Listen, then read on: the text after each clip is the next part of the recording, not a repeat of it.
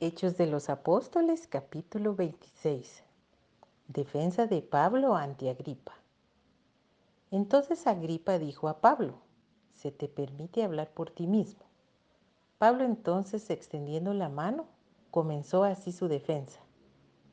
Me tengo por dichoso, oh rey Agripa, de que haya de defenderme hoy delante de ti de todas las cosas de que soy acusado por los judíos mayormente porque tú conoces todas las costumbres y cuestiones que hay entre los judíos, por lo cual te ruego que me oigas con paciencia.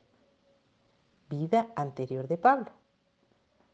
Mi vida pues desde mi juventud, la cual desde el principio pasé en mi nación, en Jerusalén, la conocen todos los judíos, los cuales también saben que yo desde el principio, si quieren testificarlo, conforme a la más rigurosa secta de nuestra religión, viví fariseo.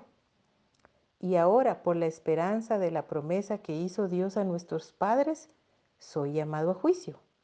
Promesa cuyo cumplimiento esperan que han de alcanzar nuestras doce tribus, sirviendo constantemente a Dios de día y de noche. Por esta esperanza, oh rey Agripa, soy acusado por los judíos. ¿Qué? ¿Se juzga entre vosotros cosa increíble que Dios resucite a los muertos? Pablo el perseguidor.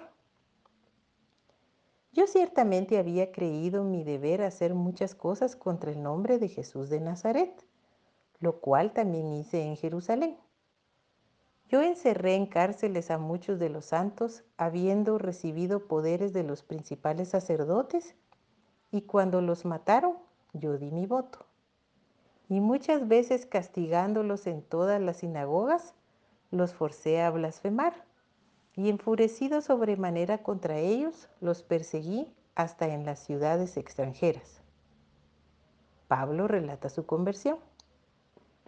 Ocupado en esto, iba yo a Damasco con poderes y en comisión de los principales sacerdotes, cuando a mediodía, oh rey, yendo por el camino, vi una luz del cielo que sobrepasaba el resplandor del sol, la cual me rodeó a mí y a los que iban conmigo. Y habiendo caído todos nosotros en tierra, oí una voz que me hablaba y decía en lengua hebrea, Saulo, Saulo, ¿por qué me persigues? Dura cosa te es dar cosas contra el aguijón. Yo entonces dije, ¿quién eres, Señor?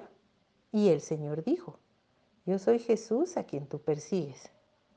Pero levántate y ponte sobre tus pies, porque para esto he aparecido a ti para ponerte por ministro y testigo de las cosas que has visto y de aquellas en que me apareceré a ti, librándote de tu pueblo y de los gentiles, a quienes ahora te envío, para que abras sus ojos, para que se conviertan de las tinieblas a la luz y de la potestad de Satanás a Dios, para que reciban por la fe que es en mí perdón de pecados y herencia entre los santificados.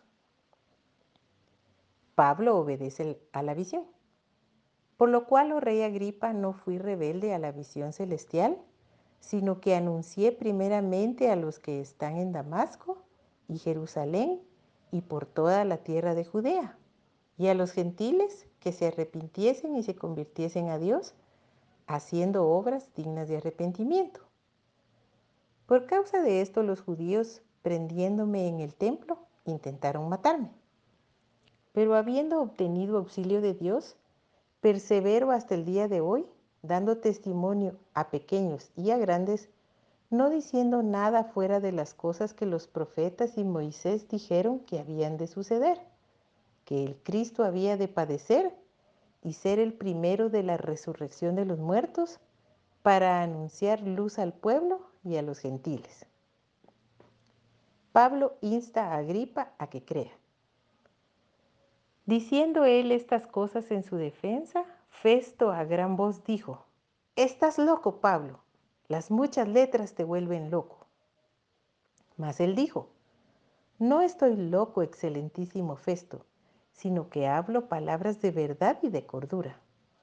Pues el rey sabe estas cosas, delante de quien también hablo con toda confianza, porque no pienso que ignora nada de esto, pues no se ha hecho esto en algún rincón.